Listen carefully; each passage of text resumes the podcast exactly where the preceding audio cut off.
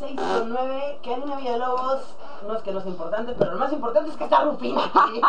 Lo sabía. Hoy desde que entré, María Elena me... Ay, hoy, hoy sí trajiste a tu bebé, me dijo. Y todo. Eh, sí, Rufina hoy sí está en cabina. Y hoy no, hoy no me voy a quedar así como hasta las 7 porque hoy tenemos la primera clase de un curso Ah, nuevo. muy bien. Y también pues Rufina tiene que darle la bienvenida al nuevo grupo. Claro, obviamente, O sea, es más, yo sé que hay algunos que se inscriben porque van a ver a Rufina. Yo, yo lo haría. Yo lo haría. No sé de qué es el curso. Rufina. Eh, Rufi- pero Preparación Rufina. de sí. guacamole o algo y iría nada más por la Rufina. Fíjate que no yo tengo una amiga, Natalia, Natalia Luna, no sé si la conoces, No.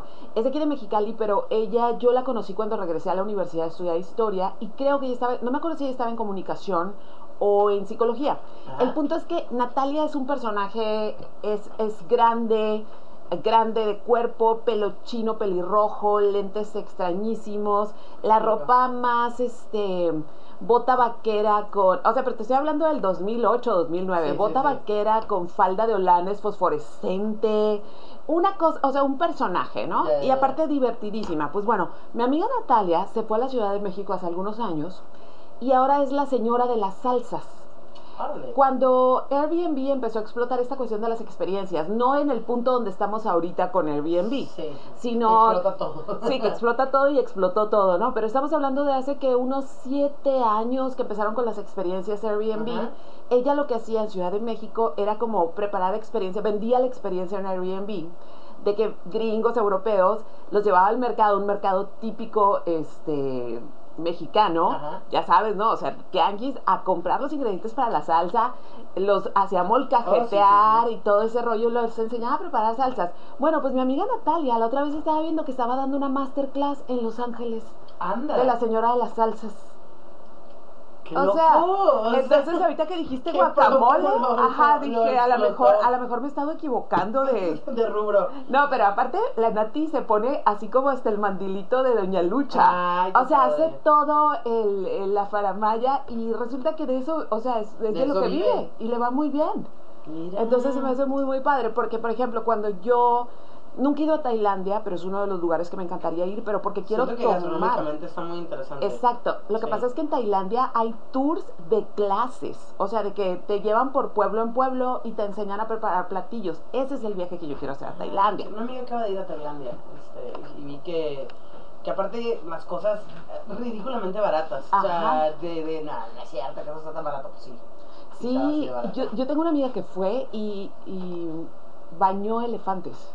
Ah, sí, sí. Hizo eso yo. quiero eso. Sí, sí, muy, muy Eat, Pray, Love, ¿no? Muy. Sí, pero, Muy pero, pero si yo voy, encontraré el amor. Mira, si encuentras un Bardem. Es que Bardem, o sea. Es Bardem, es Bardem. Por favor, porque aparte cuando ves a los personajes reales no se parecía nada a Bardem, o sea, pero Bardem es muy guapo. Y como, como, ¿en qué momento te la, te la piensas? O sea, Julia Roberts dice, es que, no, que, que es Bardem. Los vatos antes, los Es que aparte Bardem es como un ugly sexy, ¿no? Pues es que a mí se me hace- siempre se me ha hecho tan guapo. Y se me ha hecho guapo en sus momentos más sin sentido. Hasta con el tupé de los hermanos. ¡Ah! ¡Ay, no! Me ¿Es en encanta serio? en esa película de No Country for Old Men. Ajá, que sale con el tupecito. Hasta en 007 que sale con el cabello rubio sin sentido. Es que es Bardem. O sea, no, no. Ok, no ok. O sea, no, es es como que todo le queda bien. Existir le queda bien. Existir le queda bien, es, es un hombre muy guapo, O es un sea- hombre sumamente guapo, pero te digo, a mí se me hace ugly feo, pero no en el sentido que sea feo, ugly guapo, Ajá. no en el sentido que sea feo, sino que es muy masculino, o sea, es muy masculino, Tosco, tosco, como- sí. y en los últimos años hemos visto que se ensalza mucho al, al hombre muy bonito, o sea... Y a mí no me gustan los hombres bonitos, lo siento chicos bonitos, o sea... eh, a mí sí, es como que... es- pero tiene, tiene que ver mucho con la personalidad, creo yo. Porque, por ejemplo, no sé si lo ubicas, uno de los actores que... Para mí yo creo que en el top de todos, así, supera a todos, para mí es Luis Garrel. No lo ubico, pero El- recuérdame el quién, de dónde The salió. Dreamers.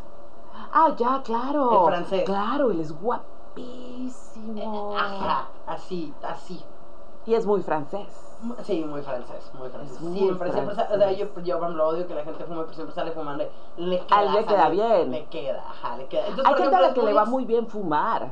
Sí, no cerca de mí, pero sí. Ajá, pero hay gente que Se ve el- el- bien, en, el look, sí, ajá, sí. en el look le va bien. Entonces siento que, por ejemplo, hay un abismo así de diferencia entre él y, y Bardem. O Ezra Miller, a mí se me hace muy guapo. Se me sigue siendo muy guapo, a pesar de que esté más cancelado que ni tan cancelado, porque lo siguen sacando Es que todo. yo pienso que, bueno, es que es un tema, fíjate. O sea, es un tema porque sí creo que es un gran actor.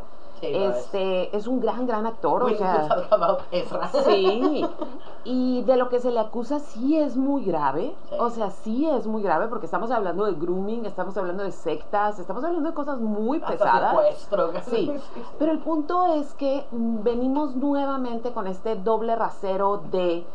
eh, creo que es, es un doble rasero de que es, número uno, un hombre guapo y número dos, hombre, o sea, hombre y guapo, ¿sí? Entonces como que a los hombres guapos se les perdona lo que no se los perdonaría a los hombres feos y mucho Sí. menos a una mujer. Exacto. Sí, sí, sí, no, definitivamente. Creo que. que... Y, y aparte, tiene como. Siento que este vato, por ejemplo, Ezra Miller nunca se ha vendido como alguien cuerdo. No, eso es cierto. Entonces, eso también ayuda, ¿sabes? Eso como es que cierto. no hay una imagen como de ser alguien que, ay, todo lo llevo bien. Entonces, como que él mismo es de que me vale. Y la gente decía que le daban permiso, que le dejaban como a seguir haciendo las cosas que porque él se, él se presentaba como no binario. Y yo, nada, la neta no creo que sea eso para nada. O sea, la gente No. decía, es que es porque es no binario y ahorita la gente, no, no, la es neta no. porque es guapo. Es porque es guapo y porque tiene charming, la neta. Sí. Pero, por ejemplo, también, también es guapo el vato este que lo acusaron de caníbal, el... El vato este el tote grande. Es demasiado blanco. ¿Tú crees? O sea, lo que pasa es que sí es guapo. De hecho, la otra vez que vi Social Network, él sale ahí de los gemelos. Sí, sí, sí. Este, es muy blanco. Ahorita un hombre muy blanco no se puede equivocar. Ya, sí. es bueno, una sí. cuestión de privilegio. O sea, por ejemplo, estaba la otra vez escuchando una editora y dice que cualquier hombre, o sea, yo sé que puede sonar muy injusto, sí, pero no lloren, así es la vida. Así es la vida. Así es la vida que dice, yo puedo ahorita recibir un manuscrito, una novela, un cuento de un hombre blanco, genio, no le voy a encontrar editorial. O sea, punto. loco, sí, no claro. es tu momento. O sea, yo hubo, la literatura ya estuvo marcada por hombres blancos genios por una eternidad y resulta que no es tu momento. Entonces, entonces dice, y lo siento, pero nadie, o sea, puede que lo editemos y nadie lo va a comprar. Porque la gente ya leyó a tantos hombres blancos que ahora quieren leer a otra gente. Sí, digo, sí, sí entiendo esa parte y me parece bastante interesante también como encontrar o leer otras opiniones y otros puntos de vista marcados por la raza, por tu contexto y lo que tú quieras, pero, pero también a estar feo, ¿no? Que, que, que hayas Sí, estar en el momento que seas bien equivocado. creativo, que realmente hagas algo muy interesante, eh, no sé, ficción, lo que sea, y no, Sí, compadre, a final de cuentas las ¿qué industrias... tienes de diferente? Ajá, las No, industrias pues nada. Se nutren de los trends. Sí, sí, sí. Entonces, pues ni modo, o sea, ni modo. Por ejemplo, yo tengo mucho, yo tengo, yo creo, yo siempre he leído mucho a mujeres, yo siempre he leído, eh, he visto mucha, muchas películas dirigidas por mujeres y mucha música hecha por mujeres. O sea, y no ha sido una condición de voy a escuchar mujeres, sino que Se simplemente eh, hemos escuchado y hemos leído tantas cosas hechas por hombre que las de las mujeres son distintas. Entonces, eso era lo que me llamaba la atención. Pero en literatura, ahí sí no tengo nada de ganas de leer a hombres y yo, yo sé que suena horrible también eso, pero es que las voces femeninas son tan distintas entre ellas y a las de los hombres. Que es como, wow, por fin, porque antes tú entrabas a una librería y había, por cada 20 libros de hombres, había uno de una mujer. Entonces, un chorro de mujeres que no les tocó su tiempo en tiempo histórico que les editaran, quién sabe si algún día las vamos a poder leer. Sí, la verdad sí, y siento que aparte, digo, a- digo en el caso de nosotros, ¿no? Siendo mujeres, eh, yo cada que leo a mi querida Rosario es como, no, o sea, Uy. yo, yo, yo encuentro, o sea, y, y me encuentro en, en, en esas palabras, que no lo hago con. Rosario Castellanos, chicos, Rosario. Castellanos, la amo. Y vean la ladito pe- de mi cama, sí. Y vean la película De... donde sale con Jiménez Cacho, Con Jimena. Que se llama eh, las, las, Es la de los adioses. Los Adioses. Los Vea, Adioses. está en Netflix. Es una película, porque miren, hermosa. en la actualidad, fíjate que sí traigo tema, pero está bueno, como no nos hemos visto, es eso, es eso. Y aparte creo que lo disfrutan, ahorita te voy a contar lo que me, que, que me escribieron esta semana. Eh, Rosario Castellanos, es muy común que a la, a la fecha del día de hoy se diga como, no, es que Rosario no era feminista porque soportó que esto, que Sí. lo otro, o Frida Kahlo, sí, que Diego. No podemos juzgar el pasado ni a mujeres que sí fueron, sí, rompieron la, la dinámica de su tiempo. Ajá. O sea, no podemos juzgarlas a partir de lo que sabemos ahora. Oye, yo hace 15 años soporté cosas de vatos que ahorita ni de chiste. ¿Por qué? Porque he ido aprendiendo, porque el tiempo me ha enseñado, porque la terapia ha servido de algo. Y porque sientes el respaldo socialmente, ¿no? Ajá, de, porque antes era mija, mija. Aguántese, pues aguántese. hombre. No, o ya consiguió vato, mija. O sea, ya, hay, que hay que agradezca la vida. Entonces, imagínense si nosotros en aquí en, en, en Mexicali vivimos en un entorno donde aunque no nos gusta decir que somos rancho, porque no nos gusta, pero aceptemos que en ciertas eh, cuestiones sociales lo seguimos siendo. y cuántas veces no hay mujeres jóvenes incluso, que no se divorcian o terminan una relación porque no sienten que la gente las va a respetar si no está un hombre a su lado. Porque las van a ver igual o que no van a quedar como marcadas eh, socialmente. Ajá. Entonces, imagínense en 1920, en 1940. Entonces sí me parece como que somos muy rudos a la hora de juzgar estas viejas o decir, no, pues ay, el Diego le ponía el cuerno. Pues sí. Sí, y aparte siento, por ejemplo, en el caso de, Frida, siento que es, mucho el hate que le tiran porque también para algunas personas se volvió un, un estandarte feminista, que para mí no lo es. O sea, era muy creativa, hacía muchas cosas interesantes, pero no la, no considero que aparte ella se vendiera como tal. No, es que no se vendía como tal. Lo que sí tuvo Frida, que fue muy interesante, es que es, hizo lo que quiso. O sea, para un tiempo donde las mujeres no decidían su vida, se hizo artista, se casó con un hombre que su familia no aceptaba, viajó, o sea, hizo lo que le dio su gana y eso es aplaudible, pero ella nunca habló como feminista, como tal. un una activista tal cual del feminismo. No, para nada. Ni Rosario Castellano siento que en más, todavía Rosario Castellano es un poco más por, por lo que hacía y demás, pero al final de cuentas creo que sería casi imposible que alguien que escriba poesía, que alguien que se dedique a eso, tenga una vida eh, plana y que aparte sea correcta, correcta y, que, y que sea sensata. No puedes ser no, sensato y escribir así. Y, y, aparte de Rosario, es que Rosario, ay, es que es muy encantado. O sea, el personaje de Rosario, número uno, eh, había, hay algo bien fascinante en Rosario y en su momento y es su conciencia de clase. Ah, sí. Eso es bárbaro. O sea, bárbaro para una mujer que escribió en los 50 la conciencia de clase es impresionante. Eh, y la otra cosa de Rosario es que la, la historia la trató muy mal. Porque ella se va, ay, lo cuento, ella se va a Israel a un intercambio. Ojo, tenía una relación horrorosa, terrible, con un hombre manipulador, maltratador, que además él le tenía mucha envidia porque ella era muy talentosa. mucha. Mucha, mucha. Él era un, un, político, o sea, era un político de, de, de la universidad, vaya. ¿Sí? Pero ella era la que tenía el dominio de la palabra. Entonces, como él le tenía tanto, tanta muina, como que la fue apagando, ¿no? La fue apagando, le fue quitando valor a lo que hacía. La gaslightó sabroso. Ah, creo que es muy interesante ver cómo, y, y analizarlo así como esos personajes y esas personas que, que con tanto talento y que es fácil ver todo el talento que tenían, cómo puede alguien con envidia pagarte, o sea, y tu pareja, ¿no? Y que al final no siempre se lo dijo así, o sea, no fue tan claro, pero encontró la forma de ir haciendo la vida pesada. De irla achicando, achicando, achicando, y no la dejaba, o sea, cuando ella podía de alguna manera librarse, él nuevamente la traía.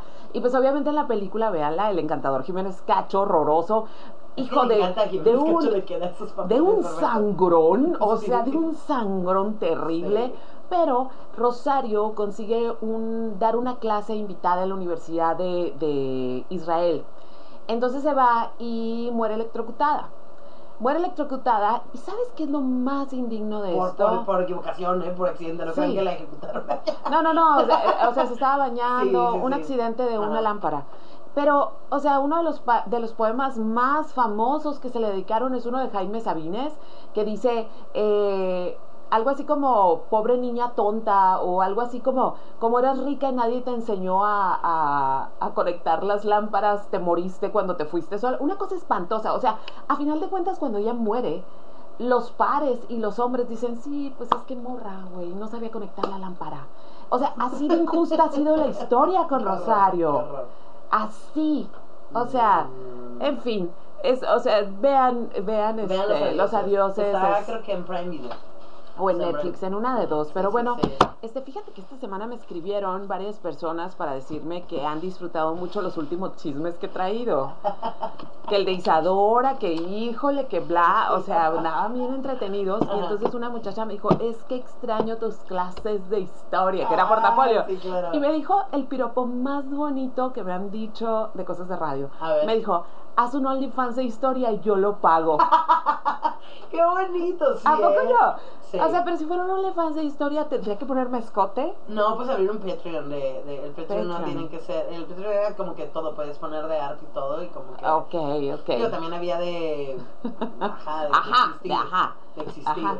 sí. Entonces se me hizo un halago muy bonito, muy, muy bonito. Y este, y pues también tuve muchos comentarios de clases de que. historia en lencería. pues, sería un Sí, eso sería un hitazo, ¿no? Pero no estoy lista para eso. Mucha ¿Ustedes qué piensan? O sea, puede ser.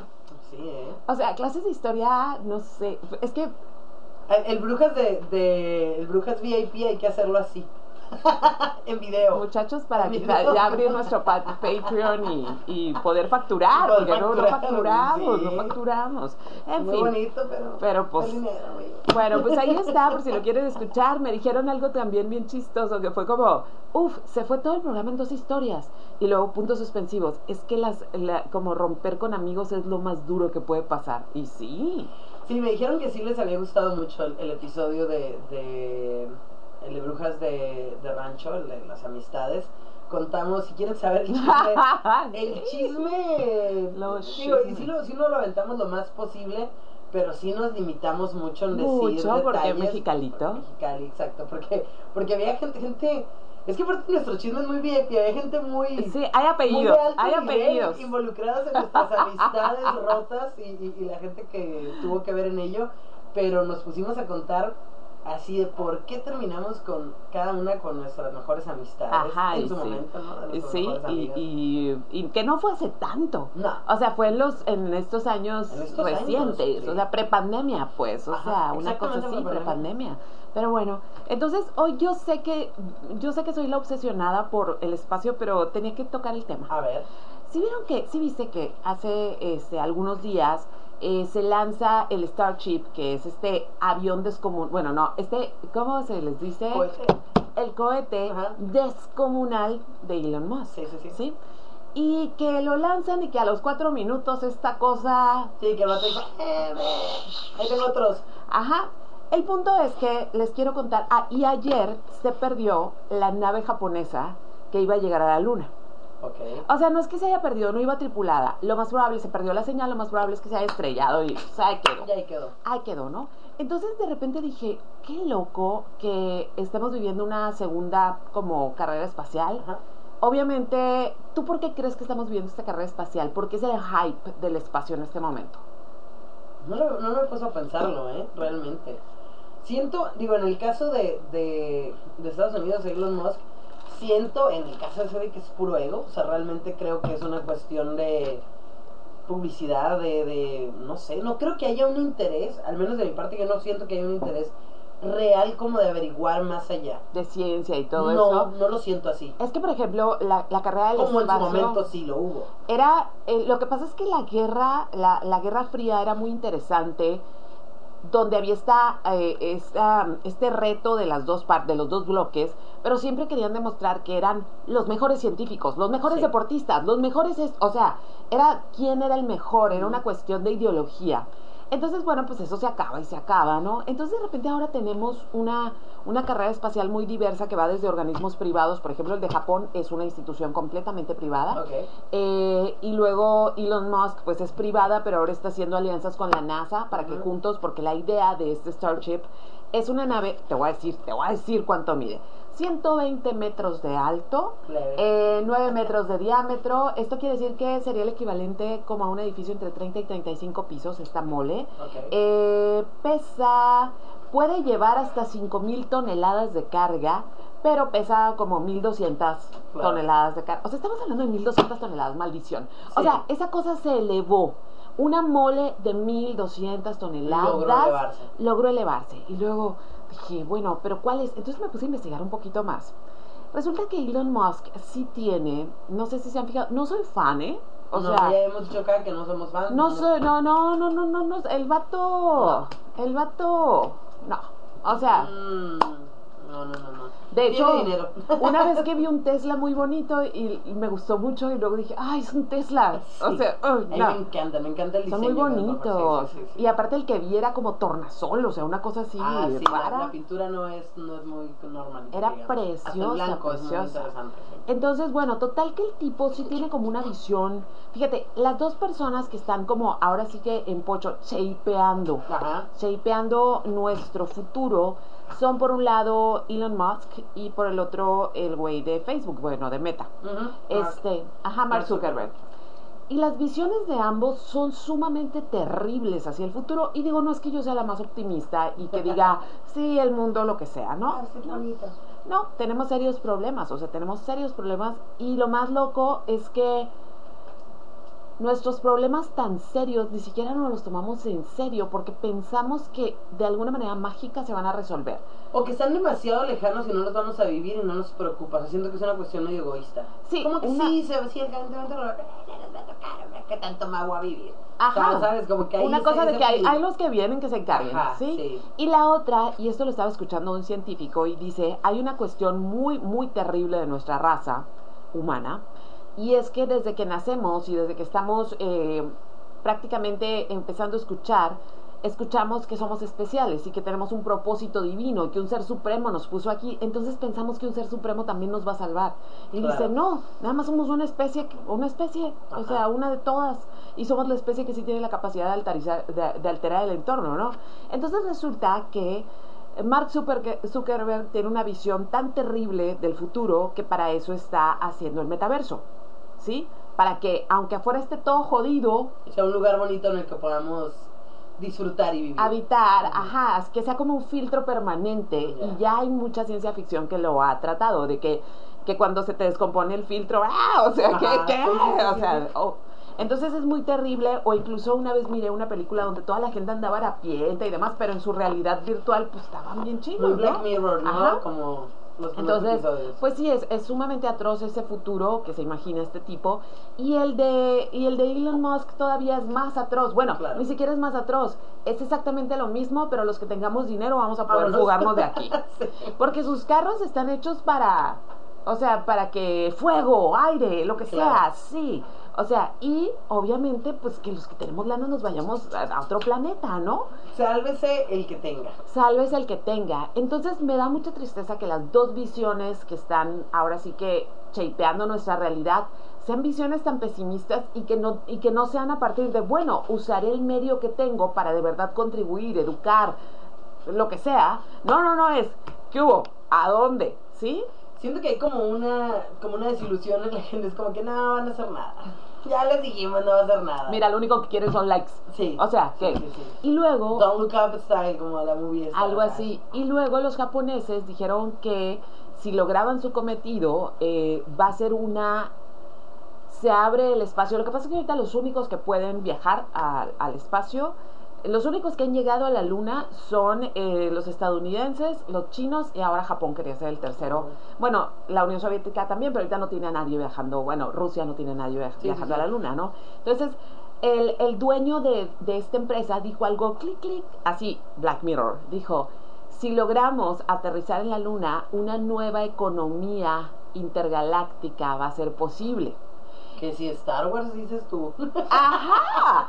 Entonces en realidad es como una cuestión de ir a sacar elementos de otras partes, eh, metales que son difíciles de conseguir en la Tierra y y me dio para abajo. O sea, ya no me emocionó la carrera espacial, de veras. O sea, es como, porque como yo crecí con esa carrera espacial del el astronauta, los hombres de ciencia, el descubrimiento, ¿no? Y ahora es como, es nada más una mera monetización de los recursos que se pueden encontrar eh, fuera de nuestro universo. Y lo más loco es que, bueno, pues ahí están estos recursos y resulta que lanzan el Starship y ya ves que este tipo dijo que sí, un éxito. Bueno, sí, esa, esa cosa voló en mil pedazos. Y el punto es que para ellos sí fue un éxito porque ni siquiera sabían si podían levantarlo, ¿no? Entonces resulta que la base espacial histórica de donde salieron los, los, los antiguos cohetes está a unos kilómetros de ahí. Y el desastre que hizo la explosión para poder lanzar, porque el lanzamiento, muchachos, de un cohete no es como el de un avión. O sea, es generar tanta energía en la tierra para que esa cosa salga botada, ¿sí? O sea, es, como un golpe lo que están haciendo. Entonces, la quema de combustible y todo fue tanto que tú ves la base de donde salió esa cosa y quedó toda abollada como si hubieran pasado, o sea, como bote pateado. Obviamente. A 8 kilómetros a la redonda hubo cenizas, hubo carros que se les quebraron vidrios, o sea, fue un desastre y entonces resulta que este espacio histórico donde salieron los transbordadores que sí fueron a la luna, este, o sea, puede ser dañado por estas claro, por esa parte. Por por estas como estos lanzamientos. Entonces parece que todo este rollo de ajá, la luna el siguiente año parece que no. Parece que no, que no, porque ajá, porque se supone que ese transbordador como el Starship que se mandó es en el que van a mandar a la luna para que sirva de prueba para que luego sea el viaje a Marte. Entonces fue como, no podemos poner en peligro como el, bagaje histórico, pues nomás en pruebas a ver si esta cosa se levanta, ¿no? Y entonces digo, qué loco que teniendo la ciencia que tenemos ahora, teniendo la tecnología que tenemos, no sea fácil salir del planeta, pero hemos visto tantas películas y series que pensamos que está bien pelada. Lo hacen parecer así, lo hacen parecer así y pues, nos vamos en el viaje. Ajá. real. Y, y no está pelada, o sea, tan no está pelada que están mandando naves no tripuladas porque nadie se anima a subirse prácticamente eh, en, en un nido de dinamita para que salgas del planeta, ¿no? Pues es que antes, ajá, antes supongo que también tenían miedo, pero sí volvían, sí. Ajá, pero no han sido tantos, no han sido tantos, pero lo pero creo que lo hemos visto tanto en ficción que pareciera que es ya, o sea, yo sí me imaginaba que en algún momento iba a ser sencillo que fuéramos como, si tenías lana podías hacer un viaje. Lo que puedes hacer es eso de subir y llegar a donde ya no hay gravedad, ¿no? Pero en realidad tú no puedes pagar un viaje a a ningún lado. A ningún lado. fuera del planeta, muchachos, a ningún lado. O sea, entonces me, me parece fascinante como... Si te dijeran ahorita, ¿qué onda? Vámonos. Es de prueba, pero trépate. Sí, lo más seguro es que me moriría, pero sí. ¿Sí? Sí, sí, sí, A pesar de las posibilidades. Sí, o sea, lo más seguro es que me moriría porque, ¿por qué lo digo? No lo digo de payasa, porque el, el salir, o sea, es, es muy complicado para el cuerpo muy complicado para el cuerpo salir del planeta y se ocupa una preparación como física muy es que está muy loco lo de la preparación física y mental que tienen que hacer los astronautas, porque tienen que, no deben empanicarse bajo ninguna circunstancia. O sea, un nivel de autocontrol. ¿en, qué película sale eso? ¿La, la de Ad Astra, creo? Sí, es un nivel de que, tiene que mantener así como de que parece que no tienes sangre en las venas ah, Ese es el nivel de autocontrol que debes tener, porque no puedes poner en jaque una nave que vale mucho o a una tripulación, ¿no? Entonces, número uno es eso. Físicamente debes tener una fortaleza y esto lo aprendí ya, ya casi me tengo que ir, pero miren, está sabroso el chisme. Esto lo aprendí viendo documentales. Resulta, ya ves que en los entrenamientos de los astronautas los hacen hacer dar vueltas centrifugadoras muy rápidas, muy muy rápidas ¿Por qué? Porque en el espacio se puede perder el control de la nave y tienen que poder reaccionar incluso bajo eso. Entonces, cuando llega un momento donde esa fuerza centrifugadora hace que la sangre eh, se salga del cerebro, o sea, por la misma fuerza de, del movimiento, ajá, eh, entra el momento mágico que está en nuestro cerebro, también lo siento si se los cuento, del túnel blanco o sea, el de ir a la luz. Es una programación que tenemos en el cerebro para que no nos duela. Y cuando entran a ese primer atismo, un astronauta debe tener la capacidad de todavía pisar botones. Wow, no. O sea, es un entrenamiento de estás entrando a etapa de muerte. Pero aún así quiero que me sirva. Y tú tienes que reaccionar haciendo esto, ¿no? Entonces te digo, probablemente me moriría, sí, sí, pero sí, Sí, Pero llévenme, jalo, llévenme, jalo. sí, jalo. Es como Ray Bradbury, que Elon, aunque no le quede Ajá, bien, jalo, jalo. Dice Karina que jala. Ray Bradbury, que es mi escritor de ciencia ficción favorito, él escribió Las Crónicas Marcianas Ah. y él dejó en su testamento que sus cenizas fueran llevadas a Marte Ah. y sí las van a llevar a Marte cuando haya una la siguiente sonda. Y Ray Bradbury, fíjate que lo que es la mala suerte, lo admiro, lo amo, lo adoro, murió hace pocos años y resulta que sus últimos años vivió aquí en Imperial Valley. ¿Qué? Vivió en el desierto el hombre. Y yo nunca fui, o sea, de haber sabido, ah, ya sabes, no, Ray. Ray, Ray, Ray, afuera de su casa. Tú, versión 2 de Misery. Ajá, o sea, terrible. Entonces, pues bueno, eso quería contarles ahora Muy y bien. aprovechando para recomendarles algunas películas eh, del espacio que me gustan mucho, este, que yo creo que las has visto todas, ¿no? Pero aquí van. First Man, Ya, sí, sí. sí. ¿verdad que es impresionante? De veras, es una película triste, no les voy a decir lo contrario, es una Es película espacio, dura. Pues todas. es que imagínate. Sí, no, no. Si en la pandemia a los tres días uno se andaba volviendo loco, imagínate allá. Ajá. Esta película sale Ryan Gosling, guapo, este, pero aparte es en realidad sobre el primer de Armstrong, sobre el Ah. primer hombre en la luna, increíble. La otra es Gravity, por supuesto, o Obviamente. sea, ¿Cómo o- fue grabar en el espacio? Para... ¿Te acuerdas de esa sí que le pregunta? preguntaron cómo fue grabar en el Y fue espacio. complicado grabar en el espacio. Mi Ay, vida, amigo. pero es que sí, o sea, ya sentimos que Abajo, todos. abajo. Fíjate qué tan común se nos hace que pensamos, sí, claro, el crew, bueno, el crew fue al espacio. espacio. La otra es Interestelar, que Clásica de yo la acabo de ver. Apenas. Yo la vi apenas el año pasado. ¿Qué? Te ¿Por lo qué? juro. No sé por qué razón le, yo le agarré idea a ese director. Ya. ok. Le- me empezó a enfadar y apenas el año pasado dije, ay, qué, qué hermosa película, o sea, Sí. muy bella porque aparte de la relatividad del tiempo, ay no, qué No, cosa, sí, está chula. está Y bonita. lo otro es una serie que amo, que está en Apple TV, que se llama For All Ma- Mankind. Ya. ¿Ya la viste? No, no, no. no. No, véanla, ya van tres... de agarrar de nuevo Apple TV. Ah, ok. De ver The Morning Show, sí. Ah, ya viene la siguiente temporada, o ya está. La 2, no, la 2 no Ah, no ah, ok, ok. Ajá, Sí, porque viene la tercera y de For All Mankind hay tres temporadas y este año viene la cuarta.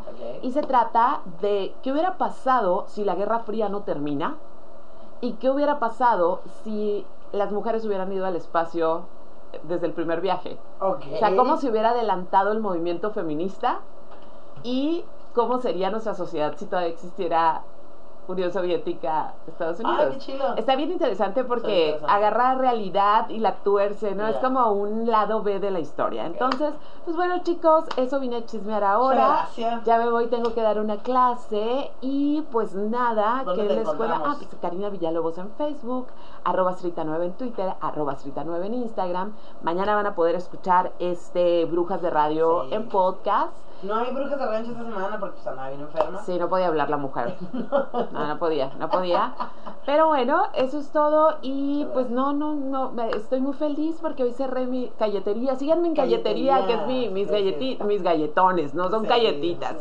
Ajá, entonces para que chequen ahí si se les antoja, hagan alguna orden, pero estoy muy feliz porque esta es la tercera, no, es la cuarta, es la tercera semana de pedidos Sí, y ahí va, ahí va, ahí va. Entonces, rato. este, pues al rato mandil y todo. Ya, ¿verdad? por favor. Sí, por sí, favor. sí. Muchas gracias. Pues bueno, ya lo saben, lo encuentran por ahí y el podcast lo van a poder escuchar en Spotify y en cualquier plataforma de podcast. Así es. Vamos con algo de música, Ojos Noche, esto lo canta el señor Mar y regresamos aquí en los 40.